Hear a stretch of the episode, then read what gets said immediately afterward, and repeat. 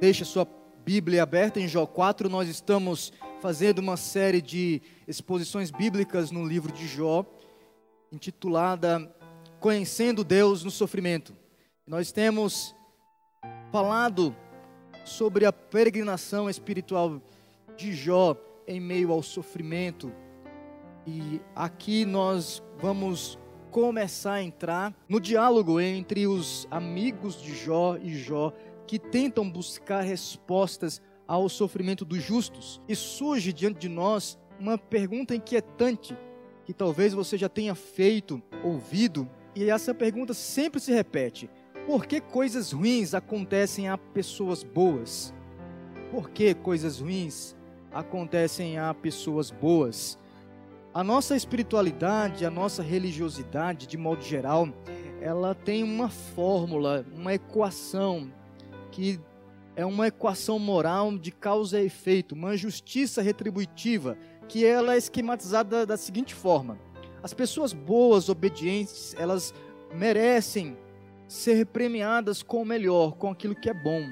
As pessoas que pecam, são desobedientes, rebeldes, elas vão merecer, consequentemente, inevitavelmente, castigo e tudo de ruim nessa vida nós temos essa equação muito fixa na nossa cabeça, no nosso coração, na nossa cultura, como a única resposta para as crises, os dramas, enfim, para o sofrimento. Para nós entendermos melhor o sofrimento, nós devemos entender primeiro os diversos tipos de sofrimentos. Há aquele sofrimento que é fruto realmente de escolhas erradas e de pecado uh, impenitente, de rebeldia contra Deus. Mas existe diante de nós o livro de Jó que vai nos mostrar que algumas pessoas, como Jó, por serem justas, obedientes, viverem em retidão diante de Deus, estão sujeitas ao sofrimento e sofrem. Isso começa a causar um nó na nossa cabeça. Porque a equação de causa e efeito tem um outro modo de se interpretar e de agir. Aí nós começamos, apenas fixado nessa equação moral de causa e efeito, dar algumas respostas para o sofrimento, principalmente o sofrimento do justo, que é o tema que nós estamos tratando aqui, conhecendo Deus no sofrimento, mas é o sofrimento do justo. No caso aqui, o personagem histórico Jó. Algumas pessoas, quando veem um crente sofrendo, dão algum tipo de resposta, algumas respostas. Primeiro, elas dão uma resposta dizendo assim: Olha, o que você está vivendo, o que você está sofrendo, não é real. Negue é a resposta do negacionismo. Você não está sentindo realmente essa dor. Quando você estiver sofrendo, você diga que não está sofrendo. Esse câncer não é real. Nem fale esse nome. Nem verbalize, porque as palavras têm poder e você pode se dar mal. Em vez disso, vamos mudar de assunto, vamos cantar, vamos falar de uma outra notícia, vamos celebrar. Pessoas assim chegam com entusiasmo para consolar. Só que quando essas pessoas vão embora, aquela solidão gélida, aquela frustração, entra no coração porque a dor novamente veio. Na verdade, frases desse tipo são apenas um efeito entorpecente que dura até o tempo da viagem de você tentar fugir do sofrimento, mas o sofrimento é real, dói. Um segundo tipo de resposta que as pessoas geralmente dão é dizer o seguinte: ó, você está sofrendo ainda porque você é incrédulo, porque você não tem fé. Se você tiver fé, Deus vai fazer um milagre. E Deus só faz milagre para aqueles que têm fé. Há um homem na Bíblia que chega diante de Jesus com seu filho endemoniado, doente, e diz: Eu creio, Senhor, mas ajuda-me a vencer a incredulidade. Ele crê, mas não crê completamente, não há uma fé madura, e ele pede para que possa ser recebido, mesmo com a sua incredulidade. Ele admite ter incredulidade. E como é que fica diante de uma situação como essa que Jesus faz um milagre? Mesmo com o homem que ainda está no estado de incredulidade. Alguns também dão uma resposta dizendo o seguinte: é, agradeça a Deus quando você estiver sofrendo. Quando você estiver sofrendo, sentindo dores, angústias, vivendo o seu drama, agradeça, dê um sorriso, mostre que você está contente. Para essas pessoas, parece que Deus é um sádico cósmico que joga as pessoas diante de uma parede pontiaguda e você tem que ser atirado rindo, sentindo prazer. Isso é um tipo de masoquismo espiritual é medonho, é terrível, incoerente com a vida. Isso é uma loucura sem precedentes. Algumas pessoas vão dizer o seguinte: você é um tipo de um mártir e cobaia. A partir da sua experiência de dor, muitas pessoas vão ter salvação, vão ser edificadas. Então Deus escolheu você para você ser abençoado e ser um exemplo de fé para muitos. Mas dependendo da dor, a gente não gostaria de ser exemplo para muitos. E será que Deus vai usar a nossa dor para redimir pessoas? Ou ele não já usou a dor do seu filho Jesus na cruz para nos redimir? Precisamos ser assim, de modo absoluto? E você quer ser exemplo assim, perdendo tudo e todos, como Jó, para ser exemplo? Isso é uma questão muito complicada. Uma outra resposta que muitos dão é que você está experimentando um teste de fé. Certa vez, um pai perdeu a sua filha numa cirurgia cardíaca. Ele chorando, foi consolado com as seguintes palavras: Você está experimentando um teste de fé. E Deus só dá esses testes de fé para pessoas que têm muita fé. O pai, em lágrimas, gemendo de dor, de luto, disse assim: Como eu gostaria de ser uma pessoa fraca na fé. Se eu fosse uma pessoa fraca na fé, minha filha estaria ainda viva. Uma outra pessoa, é, uma, na, na verdade, uma mãe perdeu a sua filha e antes de perder, ela conta que a sua filha nasceu com uma doença congênita. E aí ela recebe a seguinte explicação: Sua filha nasceu com essa doença congênita, hereditária, porque Deus escolheu você, seu marido, sua família, por serem uma família com a fé muito grande e madura, para que essa menina venha até a sua, a sua casa, a sua família, ser cuidada por vocês. Essa mãe, sentindo o drama a angústia de tratar de uma menina que viveu poucos anos vegetando por muito tempo no hospital, diz assim: parece que esse Deus que você está pregando é um Deus que vai selecionar algumas pessoas doentes para nascerem e vai olhar para algumas pessoas que são fortes na fé para colocar pessoas doentes na vida. Que Deus é esse? Tão sádico, tão maligno é este?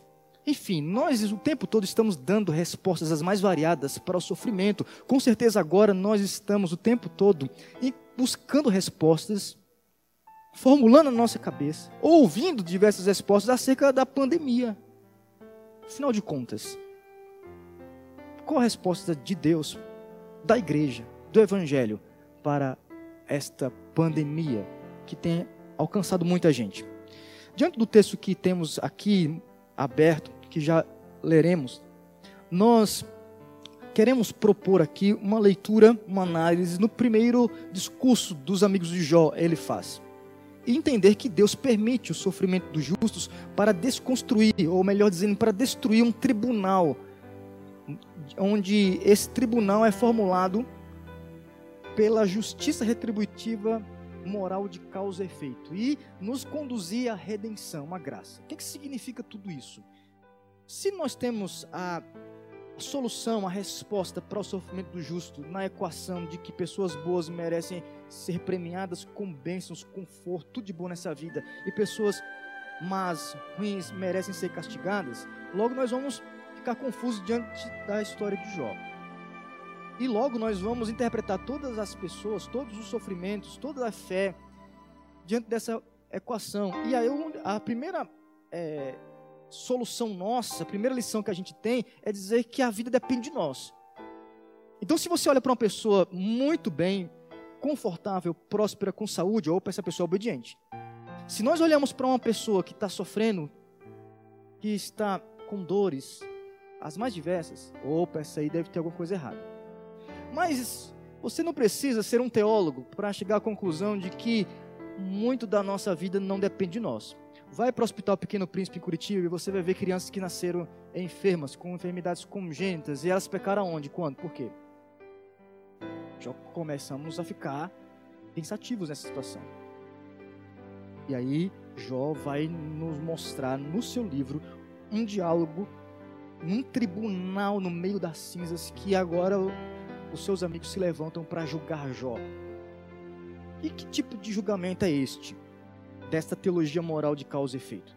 Primeiro, a gente precisa entender o, o seguinte: temos que ler os diálogos entre os amigos de Jó, ancorados firmemente na declaração do narrador e de Deus, de modo explícito, acerca de quem é Jó. Nós não podemos esquecer que Jó é descrito como um homem íntegro e reto, temente a Deus que se desvia do mal, como diz o narrador lá em Jó 1.1. Como também o próprio Deus vai dizer isto por duas vezes, em Jó 1.8 e 2.3. Homem reto, íntegro, temente a Deus que se desvia do mal. O próprio Deus enfatiza isto. O livro não deixa brechas para a gente desconfiar do caráter de Jó. Ele não nasceu sem pecado, não é isto. Ele não é um homem santo por natureza, não é isto que o livro de Jó está dizendo. Ele é um pecador tanto quanto eu e quanto você. Mas o seu sofrimento não foi fruto de pecados que ele cometeu. Nem mesmo os seus filhos, porque o texto bíblico não vai dizer que seus filhos pecavam. Pelo contrário, se por acaso forem tentados a blasfemar contra Deus na, no momento de fartura, estes estão ali amparados por um sacerdote no lar, Jó, que oferecia sacrifícios como penitência para haver absolvição, perdão dos possíveis pecados dos seus filhos. A mulher de Jó também não é tratada como aquela que pecou e por isso veio sobre ela e sobre a sua família e sobre o seu marido Jó um desastre, uma tragédia. E essa terrível sequência é, horripilante de sofrimentos. Não, não mostra em nenhum momento isso. Nós temos que ancorar a nossa mente nesta verdade. Jó não cometeu algum pecado sequer para merecer o sofrimento. Lembre-se disso. Também, nós vamos dar agora já um spoiler final do livro, que muitos já conhecem. Quando nós olhamos para o final do livro, nós vamos ver o seguinte: que Lá em Jó 42, versículo 7, versículo 9, diz as seguintes palavras: A minha ira se acendeu contra ti. Contra quem? Contra ele faz. O primeiro a falar, que é o homem que nós vamos observar com mais detalhes agora. E diz assim ainda a palavra do Senhor: Contra os teus dois amigos, porque não disseste de mim o que era reto como o meu servo Jó, para que eu não vos trate segundo a vossa loucura, porque vós não dissestes de mim o que era reto como meu servo Jó. Fica muito claro aqui que o que Jó disse em todo o livro foi reto. O que os amigos de Jó disseram não foi reto, foi loucura. Então você não pode pegar os textos bíblicos que estão no meio do livro de Jó e, de, e fazer uma teologia para nos ensinar positivamente ter uma fé. Porque o que eles disseram é tá tudo errado. Mas pastor, eles falam as palavras tão bonitas, muitas verdades Aí é que, que mora o perigo. Palavras bonitas e verdades misturadas com mentiras, com uma falta de uma interpretação contextualizada para este caso extraordinário que é o sofrimento do justo. Então, nós devemos entender isso. Outra coisa também, nós devemos tirar o chapéu para a primeira atitude dos amigos de Jó, quando eles sabem que o famoso Jó, que não há ninguém semelhante a ele no Oriente, ele era um homem muito rico, que perde tudo, tinha dez filhos, enterra os dez filhos num dia só, e agora está doente, uma doença de pele, talvez um tipo de câncer, que alcança a planta do pé até o couro cabeludo, ele está lá sentado nas cinzas, e os seus amigos sabem dessa notícia, fazem um comboio e vêm até ele. E a dor é tão grande, como diz o texto, que eles ficaram sete dias em silêncio. Até Jó interromper esse silêncio e desabafar com palavras que a gente se assusta. Leia Jó 3 e você vai olhar para um homem que amaldiçoou o dia do seu nascimento, deseja ser um aborto e diz que é melhor morrer ou estar morto porque ele não quer mais viver aquela dor. Lembrem-se, ele não está numa sala de cirurgia, não tem morfina, não tem anestésico, ele não sabe quanto tempo está durando ou durará esta dor, ele está agonizando de dor. Ele não sabe o que aconteceu, ele está impactado perplexo, diante de um grande mistério que o assalta. O que está acontecendo, afinal de contas? E a dor maior de Jó não é as suas perdas de saúde, de bens, de família, mas é saber onde Deus está. Ele está em busca de Deus e ele não sabe o que está acontecendo. E aí ele desabafa. É muito estranho a gente conectar isso com as palavras de Tiago que dizem que Jó era um homem exemplo de paciência é um homem que teve uma resiliência tal que se prostrou diante de Deus e diz: Deus deu, Deus tomou, bendito seja o nome do Senhor. Impede a sua mulher falar loucura quando ela sugere blasfêmia e suicídio, amaldiçoa Deus e morre. ele diz: está louca, mulher. Nós temos que agradecer a Deus porque Ele deu e agora temos que agradecer a Deus porque Ele é o que Ele tirou. Ele se volta para toda a situação da sua vida e diz que tudo que está acontecendo é Deus. Ele nem sequer sabe que foi uma conversa no céu que causou tudo isso. E ele não faz referência nenhuma a Satanás. Ele não critica a violência dos salbeus, dos caldeus. Ele não critica os seus funcionários porque vacilaram, foram frouxos e covardes e não defenderam suas propriedades. Ele não, ele não critica os seus filhos que estavam fazendo festas, aniversários, um em sequência do outro. Ele se volta só para Deus. E nessa volta para Deus, ele, ele faz uma oração muito sincera que parece muito com os Salmos de Lamento ou com o livro de Lamentações do profeta Jeremias. Aí, diante dessa dor toda, surge ele faz. Acompanhe comigo o capítulo 4. Então respondeu Elifaz o temanita e disse: Ele responde. Parece algo indiferente este verbo responder aqui. Mas ele responde porque ele vai reagir a esta oração. Vou tentar contextualizar. Imagine um Jó atual escrevendo essa oração de Jó 3 no Facebook. Imagine um homem que escreveu livros sobre sofrimento, um homem que prega sobre a fé em Deus em todas as circunstâncias, agora escrever que não queria ter nascido. Aí você vai dizer: Que é isso, Jó? Que é isso, pastor Jó? Que é isso, palestrante Jó? Que é isso, crente Jó? Você é um homem sério, sábio. O que está acontecendo? Não é exatamente isso que geralmente fazemos ou já fizemos. Temos essa inclinação para fazer. Ele faz, nos representa nisso. Porque ele responde. E aí ele responde com algumas palavras, repito mais uma vez, que são bonitas, bem elaboradas, construídas de modo poético na poesia hebraica. Tem verdades, mas há algumas interpretações estranhas que não se aplicam ao caso de Jó. Vejamos alguns elementos deste deste Elifaz, que, juntamente com seus amigos, é dito por Jó como consoladores molestos. No primeiro momento ficam em silêncio, mas depois, quando falam, começam a tagarelar moléstia. São chamados de consoladores molestos, lá em Jó 16, versículo 1.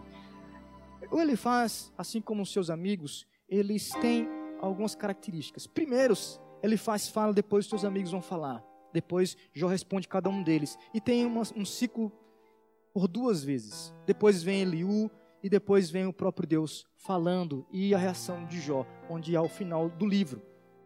E por ele faz ser o primeiro, ele é repreendido por Deus e ele representa a teologia dos seus amigos. Ele representa a teologia da retribuição, ou a doutrina moral de causa e efeito.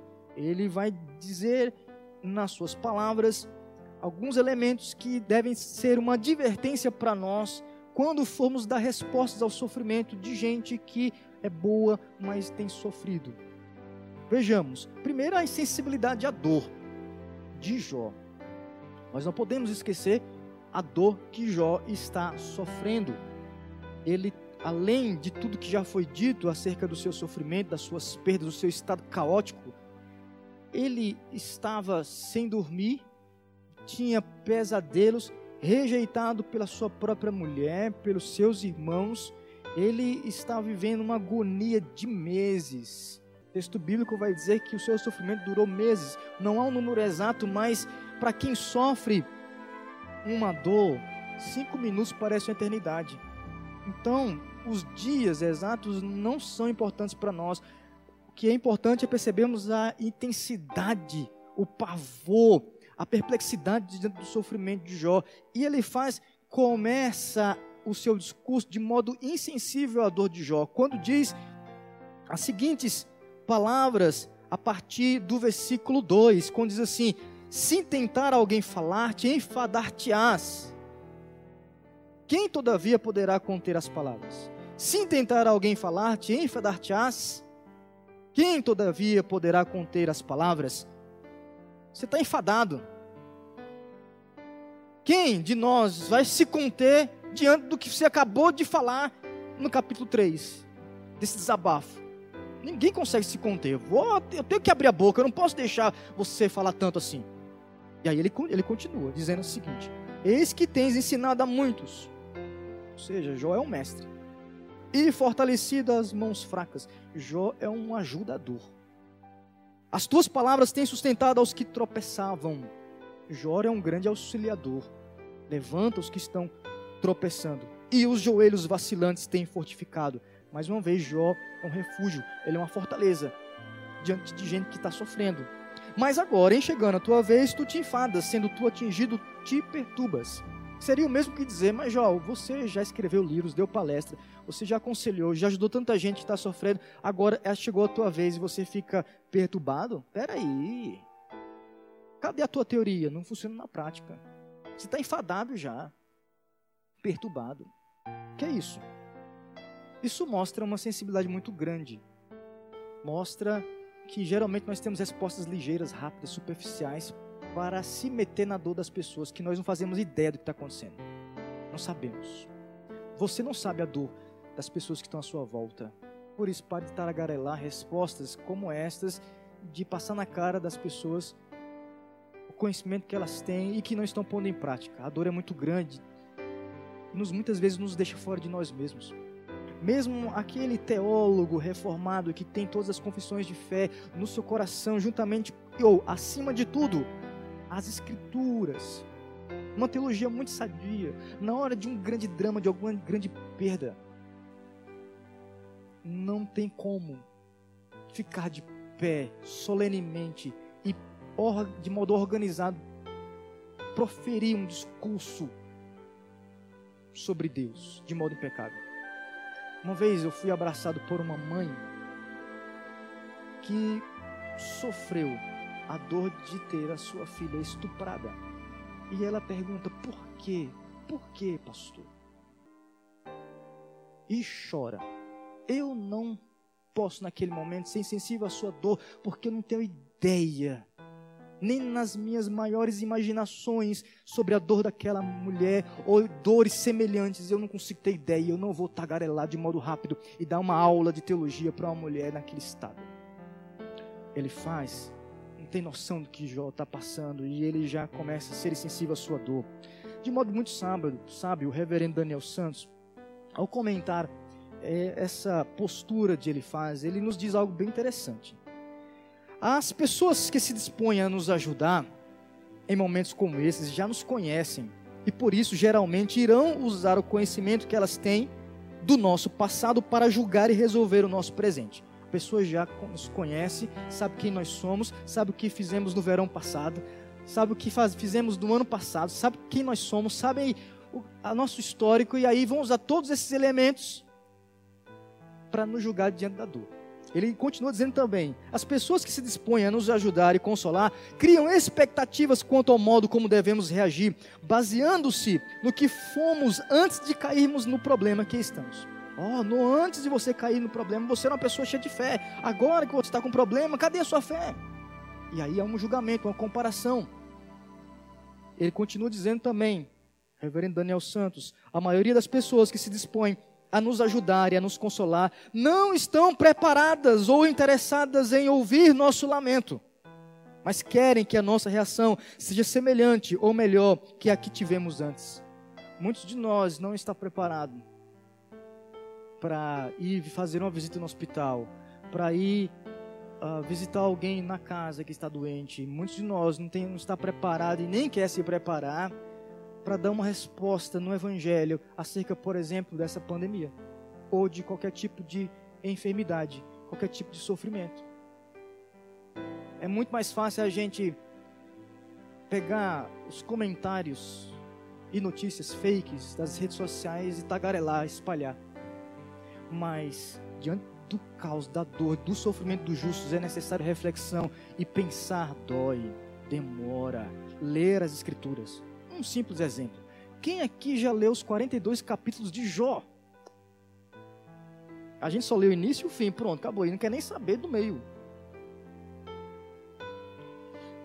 Ler todo o livro e ler toda a escritura nos ajuda a não sermos insensíveis à dor e nos ajuda a estarmos preparados para acolher o sofrimento das pessoas.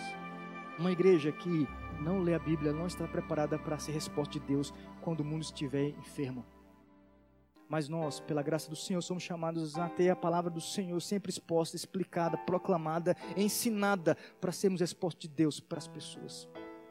Esses dias, meu filho de oito anos me surpreendeu com a pergunta: Papai, por que Deus permitiu a pandemia? O mundo está muito chato, não posso brincar lá fora. Um menino de oito anos já está fazendo perguntas filosóficas, teológicas para mim, e eu estudo as Escrituras para tentar de alguma forma oferecer uma resposta para que ele naquela idade possa entender, assim como alguém que já tem sofrido há muitos anos possa entender.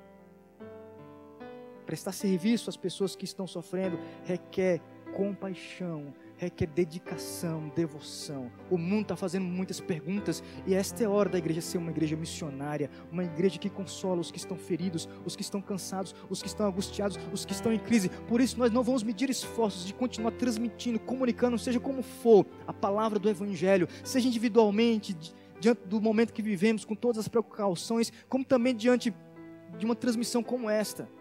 Porque muita gente em crise. E você, ao estudar o livro de Jó e toda a escritura, você pode ser usado por Deus para ser a resposta de Deus para pessoas que estão sofrendo. E a primeira postura que você tem que ter é compaixão. Ouvir o lamento sem julgar.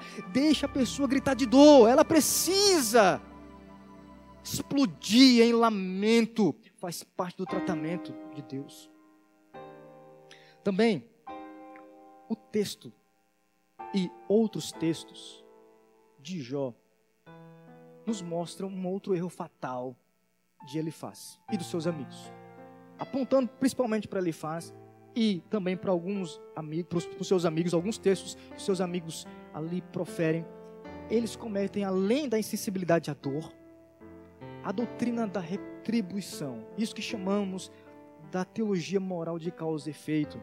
Alguns versículos, olhe comigo, observe comigo, acompanhe comigo o que ele faz vai dizer em Jó 4, versículo 7 a 9. Lembra-te, acaso já pereceu algum inocente? E onde foram os retos destruídos? Segundo eu tenho visto, segundo a visão de ele faz, os que lavram a iniquidade semeiam o mal, isso mesmo eles cegam. Está aqui a lei da semeadura, como a única lei para se interpretar a vida. E diz assim: com o hálito de Deus perecem, e com o assopro da sua ira se consomem. Ou seja, Jó, você está sofrendo porque há iniquidade, porque Deus não vai castigar o inocente. Ou, lembra-te, acaso já pereceu algo inocente? E onde foram os retos destruídos? Se você está perecendo e se você foi destruído, logo você não é inocente e você não é reto entre outras palavras, ele faz estar dizendo que o discurso de Deus acerca de quem é Jó é mentiroso, porque Jó não é reto. Nenhum tem temente a Deus, mas Deus disse que Jó é reto, íntegro e temente a Deus. E Jó não semeou iniquidade para colher castigo.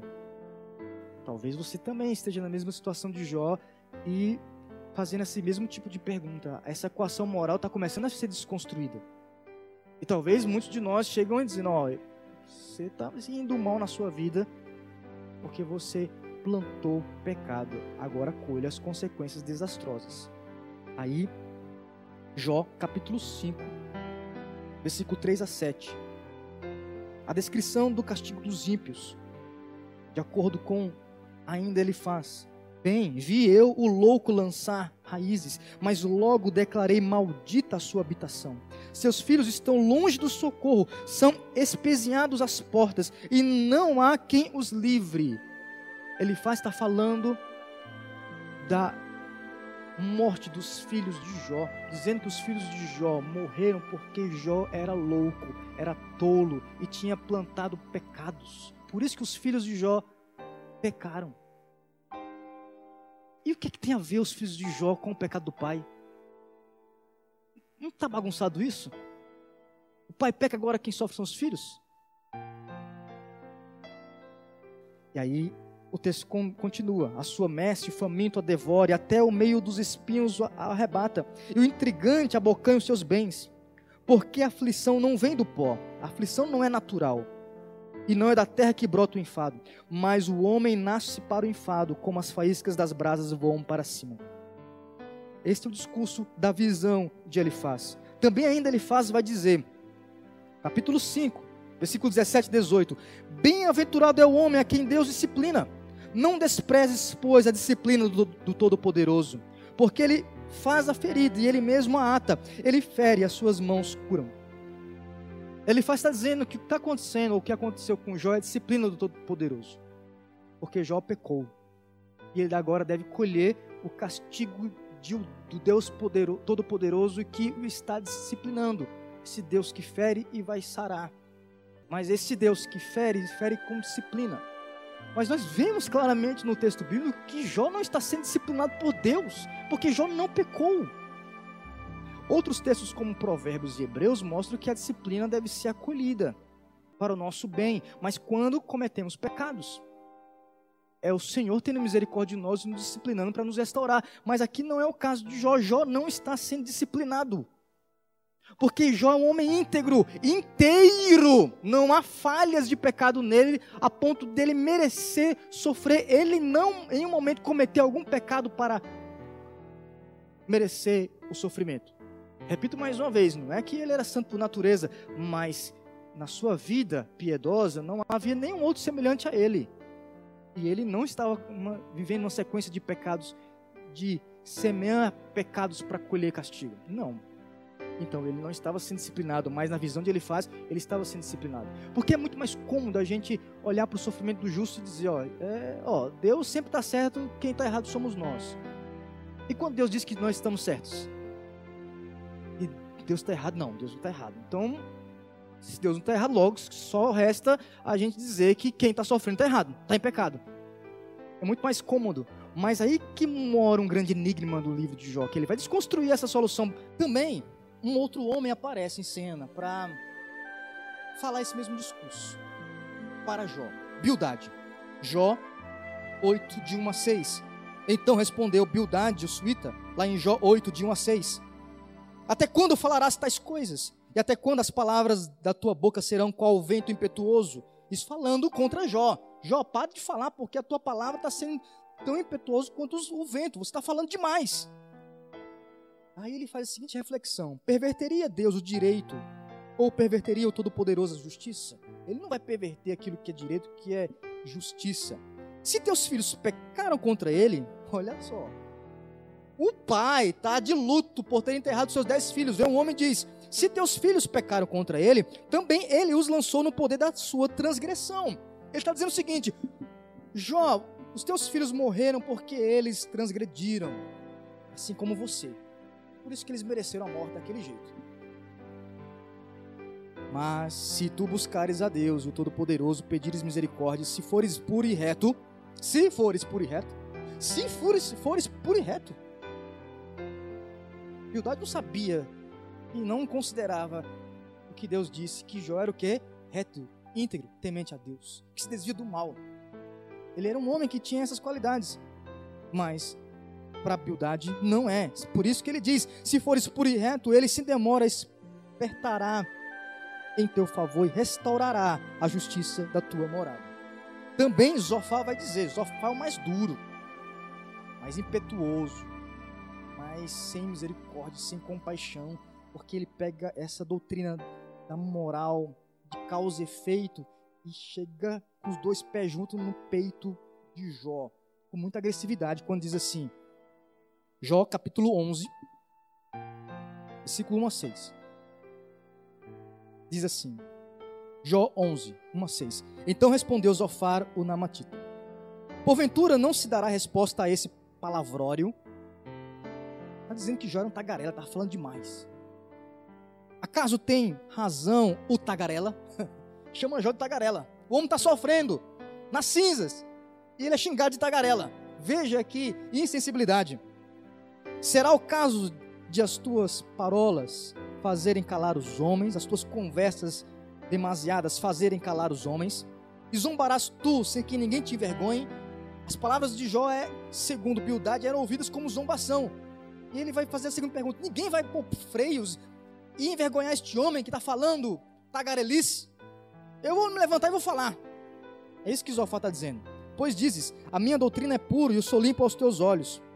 Ah, ó, oh, quer dizer, ó, oh, falasse Deus e abrisse os seus lábios contra ti, e te revelasse os segredos da sabedoria, da verdadeira sabedoria que é multiforme. Sabe, portanto, que Deus permite que seja esquecida parte da tua iniquidade. Aí, no capítulo 11 ainda, versículo 13 a 16, ele vai sugerir para Jó arrependimento, confissão de que ele está pecando, para que ele aceite o castigo de Deus. Jó 11, 13 a 16 diz assim: Se dispuseres o coração e estenderes as mãos para Deus, se lançares para longe a tua iniquidade, da, a, a iniquidade da tua mão, e não permitires habitar na tenda da na injustiça, então levantarás o rosto sem mácula, estarás seguro e não temerás, pois te esquecerás dos teus sofrimentos e deles só terás lembranças como de águas que passaram. Ou seja, afaste para longe de ti a tua iniquidade. Mas, amados irmãos e irmãs, lembrem-se, Jó não estava praticando iniquidade para receber como consequência, como castigo, todo esse sofrimento terrível. Mas, segundo os amigos de Jó, o sofrimento de Jó era castigo de Deus. Porque eles atribuíram toda essa teologia maldita de causa e efeito que tenta domesticar Deus e tenta dizer que a vida ela funciona de modo regular, organizado sempre. Eles estão dizendo verdades, mas não tão, estão dizendo toda a extensão da verdade. É enriquecedor ler toda a Bíblia, porque o livro de Provérbios mostra um universo organizado e mostra realmente a verdade da lei de causa e efeito. Aqueles que desobedecem vão ser punidos pelo Senhor. Aqueles que obedecem com sabedoria serão beneficiados pelo Senhor.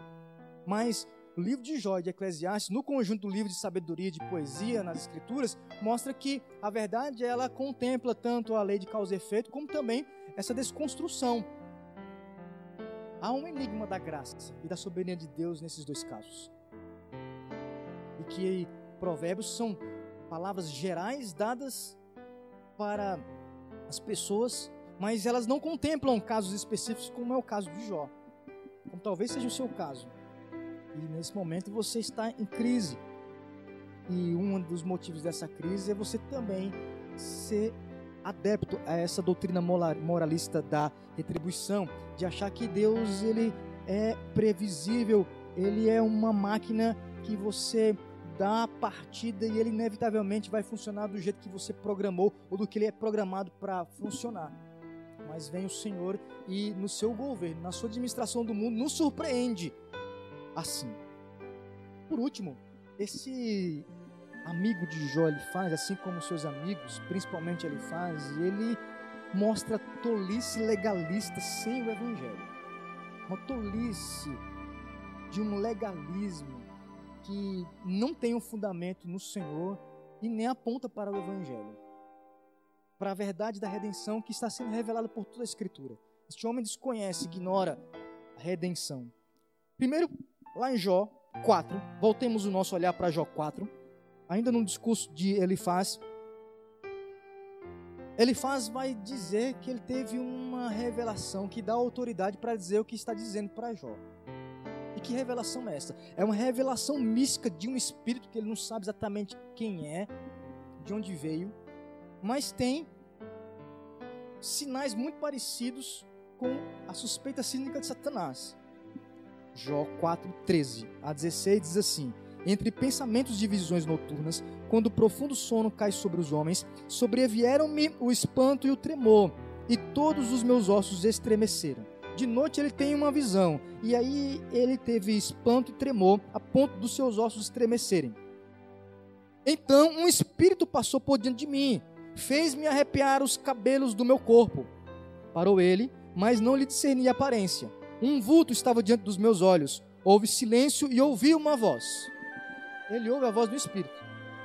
E qual é o conteúdo dessa voz? Para dar autoridade para ele repreender Jó. Versículos 17 a 19. Diz assim: Seria porventura o mortal justo diante de Deus? Seria caso o homem puro diante do, do Criador? Eis que Deus não confia nos seus servos e os seus anjos atribuem perfeições. Quanto mais aqueles que habitam em casas de barro, cujo fundamento está no pó e são esmagados como a traça. Ou seja, resumindo, esse conteúdo desse espírito que visita ele faz. não existe nenhum justo diante de Deus. Ou seja, Deus é mentiroso ao dizer que Jó é justo. Reto, íntegro, temente ao Senhor, que se desvia do mal. Porque não existe nenhum justo diante do Senhor. E, como diz ainda, seria caso o homem puro diante do seu Criador? Não, não existe nem justo, nem puro. Não existe Jó de verdade. Porque o Senhor está tão distante e é tão implacável contra aqueles que pecam que ninguém escapa. Não há misericórdia, não há justificação, não há perdão. E qual é a mentira do, do que o diabo está contando para nós o tempo todo? Que não há perdão, não há misericórdia, não há justificação. Você é o resultado das suas escolhas, você é o resultado daquilo que você semeia. Logo, se não existe ninguém justo, ninguém puro nesse mundo, e ninguém escapa ao Deus Santo, ao Deus Criador, Todo-Poderoso, ninguém consegue obedecer a Sua palavra, logo todos estarão fadados, destinados, inevitavelmente, ao sofrimento e ao castigo, porque Deus não tem misericórdia, não tem compaixão. O Espírito disse isso para Elifaz, e Elifaz está dizendo isso para Jó. Jó, você está sofrendo porque Deus está castigando, aceita o castigo.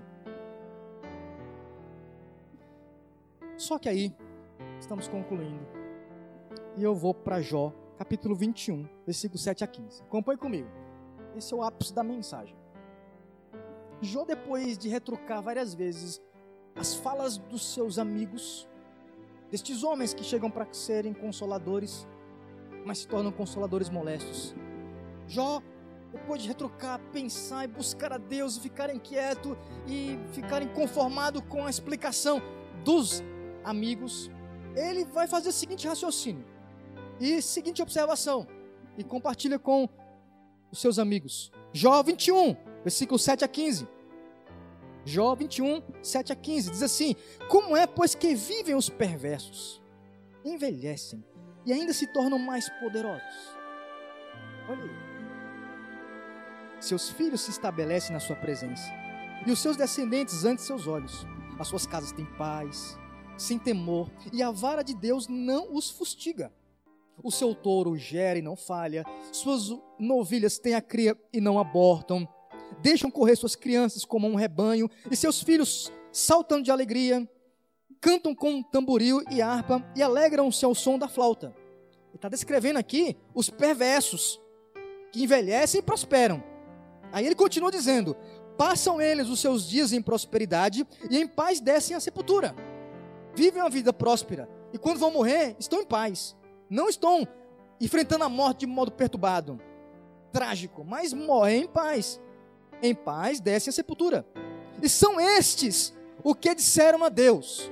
Esses que têm essa vida tão maravilhosa, dizem a Deus: Retira-te de nós. Não desejamos conhecer os teus caminhos. Que é o teu, que é o Todo-Poderoso para que nós o sirvamos? Quem, quem ele pensa que é? para que a gente preste serviço a Ele. Retire de nós, não quer nem saber de Deus, não. E que nos aproveitará que lhe façamos orações? Para que orar se a minha vida está muito boa? Você já viu isso? O salmista Azaf, no Salmo 73, já viu. E quase os seus pés vacilaram, porque ele invejou a prosperidade dos ímpios. E você que está sofrendo deve estar tá pensando assim, mas pessoas boas, obedientes estão sofrendo, enquanto alguns perversos, alguns corruptos, alguns maldosos estão vivendo uma vida próspera. E vem geração e vai geração desses que continuam na maldade e parece que não acontece nada de mal contra eles. Logo, essa doutrina moral de causa e efeito não é a única para explicar o sofrimento dos justos. Não é a única para explicar o sofrimento de Jó. Até então, a pergunta que não quer calar, que nos incomoda é: porque coisas ruins acontecem a pessoas boas. Diante desse texto de Jó 21, 7 a 15, a pergunta começa a mudar. Por que coisas boas ainda acontecem a pessoas ruins, como eu e você? Por que eu e você? Porque diante dessa pergunta, nós devemos desconstruí-la, perguntando: existe sempre pessoas boas? A Bíblia vai dizer que nós somos pecadores. O salário do pecado é a morte. Esta lei de causa e efeito sim existe, porque quem peca deve morrer. E por que nós não morremos? E por que Deus não mandou uma uma pandemia para destruir de uma vez por todas, no estrado de Deus, a humanidade que se mantém rebelde contra Deus. Porque ainda a gente sóbria, ajuizada, bondosa e com saúde, e dentre estes ainda continuam rejeitando a Deus, dizendo: Retira-te de nós, nós não queremos te servir. Não é necessário fazer orações, porque nós vivemos uma vida boa. Por quê? Ainda coisas boas acontecem a pessoas ruins. Coisas boas acontecem a pessoas ruins. Por quê? Como eu e você. Primeiro, ele faz, tem uma base numa experiência mística. E ele ao elaborar juntamente com seus amigos essa teologia moral de causa e efeito, ele abre uma carência no coração de todos nós para o Evangelho. Porque se não fosse a cruz, se não fosse a ira de Deus ser destinada a Jesus, eu e você mereceríamos realmente a ira implacável de Deus. Mas a ira de Deus, que é santa e justa, foi aplacada Cristo Jesus. E Ele é o maior e verdadeiro Jó. É Deus entrando na história da humanidade para dizer que sabe exatamente o que é sofrer. Ele, assim como Jó, foi chamado de servo. Servo sofredor, segundo o profeta Isaías. Ele sabe o que realmente é sofrer, o que é perder a sua própria vida, ser rejeitado pelos seus amigos, os seus discípulos, pela sua própria pátria. Ele veio para os seus, os seus não receberam. É ele que realmente é verdadeiramente santo em toda a sua natureza, diferentemente de Jó. Além de não pecar com atos nenhum, ele, por sua natureza, é Deus Filho Santo. E sim, foi para a cruz no nosso lugar. Para quê? Para que possamos dar a resposta do Evangelho para os que sofrem. Para os justos que sofrem, eles precisam ouvir o Evangelho da cruz, sobre o verdadeiro Jó, o maior Jó, que foi para a cruz em nosso lugar, sofrer o castigo que nós realmente merecemos, que é a morte, para que nele, em Jó, possamos ter uma vida de obediência incondicional, independentemente se vamos ter perdas ou não, independentemente se vamos ter fartura ou não, independentemente se vamos perder a fartura ou não. Nele podemos ter a garantia de que somos amados por Deus, que não fomos abandonados pelo Senhor. E termino lendo o texto conhecido de Romanos, onde o evangelho vai ficando cada vez mais claro uma vez que outrora estava sendo revelado progressivamente. Mas o apóstolo Paulo nos mostra um dos textos mais impressionantes das Escrituras, que nos ajuda a casar com Jó e combater a teologia dos seus amigos. Quando Paulo vai dizer lá em Romanos, capítulo 8, versículo 31. Que diremos, pois, à vista dessas coisas? Se Deus é por nós, quem será contra nós? Os amigos foram contra, Deus é a favor. Se Deus é por nós, os salvos, quem será contra nós? Aquele que não poupou seu próprio filho, antes por todos nós o entregou, porventura não nos dará graciosamente com ele todas as coisas? Tudo que vem dele é de graça por meio de Cristo, que não foi poupado para nós recebermos toda a bênção, uma vez que ele perdeu a bênção do Pai para que possamos ser abençoados. E aí vem o que nos interessa. Versículo 33: Quem tentará acusação contra os eleitos de Deus? Quem? Será Elifaz, Bildade, Zofai, Liu? Quem? É Deus quem os justifica. E quem os condenará? Quem? É Cristo Jesus, quem morreu, ou antes, quem ressuscitou, o qual está à direita de Deus e também intercede por nós. Ele é o nosso verdadeiro Jó, que morreu a morte que merecemos, porque plantamos pecados, deveríamos colher castigo, mas quem colhe castigo no nosso lugar com a sua morte é Jesus. Ele cumpre a lei de causa e efeito no nosso lugar, para sermos poupados da morte eterna. E ele vence a morte com a sua ressurreição. Ele está à direita de Deus e ele intercede por nós. Sendo assim, aplicando para nós hoje que estamos nele, a pergunta que não quer calar, que Paulo solta e sugere é: quem nos separará do amor de Cristo?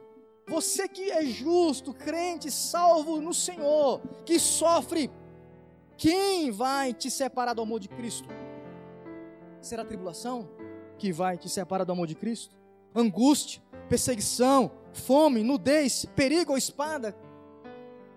Como está escrito, Lá no Salmo 42, versículo 22, por amor de ti somos entregues à morte o dia todo, fomos considerados como ovelhas para o matadouro. Paulo usando o Salmo para fazer referência aqui a essa explicação de perseguição.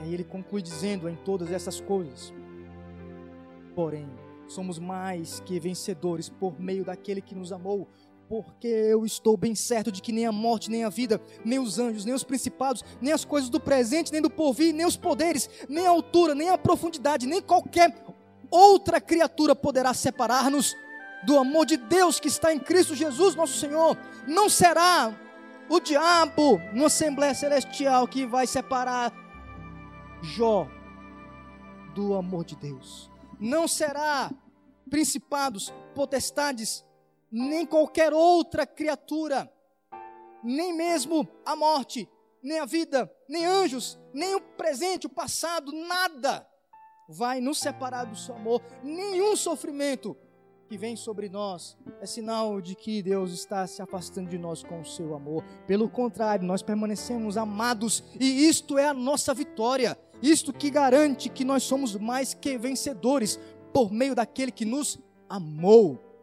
Concluo dizendo que se você está sofrendo, sendo justo, saiba que o amor do Senhor não te, se apartou de você. E se você ousa servir ao Senhor, consolando os que sofrem, os justos que sofrem, a resposta para a dor dos que sofrem em Jesus é o Evangelho. Aqueles que estão sofrendo neste mundo, nesse momento, seja na pandemia, qualquer outro tipo de sofrimento, é o Evangelho, é a mensagem da cruz. Por isso, recebam esta mensagem, reflitam sobre essa mensagem, escutem o nosso Deus falando muito mais do que o pregador durante as suas andanças nessa semana, os seus encontros, os seus afazeres, na sua mente, no seu coração. Leiam o livro de Jó, leiam as Escrituras, ouçam o Espírito Santo falar ao seu coração. E sejam consolados pelo Santo Espírito de Deus que fala conosco. Vamos orar nesse momento. Vamos terminar orando. Senhor, nosso Deus, graças te damos pela tua palavra, pelo povo reunido em nome de Jesus, apesar da distância, nas limitações que temos atualmente. Em Cristo continuamos unidos e reunidos, porque assim sempre foi, assim sempre será. Te louvamos, porque tu és a consolação para nós. A minha oração, Senhor, baseada nesse texto, é que o Senhor console com esta verdade do Evangelho os que sofrem. Que acusações, condenações, que o tribunal da cinza se desfaça. Que haja no nosso meio consolo do Evangelho para aqueles que estão sofrendo no Senhor. Os justos que sofrem por obedecerem ao Senhor. Que o Senhor seja louvado, amado, conhecido, proclamado em fidelidade, custe o que custar. Conduza-nos, Senhor Deus, nesses dias de pandemia, nestes dias de sofrimentos diversos pelo isolamento e distanciamento social, a continuarmos fiéis ao Senhor, firmes no Evangelho, consolados pelo Teu Espírito. Oro, Senhor Deus, intercedo com os meus amados irmãos e irmãs aqui que estão conosco nessa transmissão, por aqueles que estão sofrendo hoje, Senhor Deus, enfermidades, onde estão abalados, que lamentam. Ouvimos o lamento destes, os gemidos destes com compaixão. Livra-nos de termos a insensibilidade dos amigos de Jó.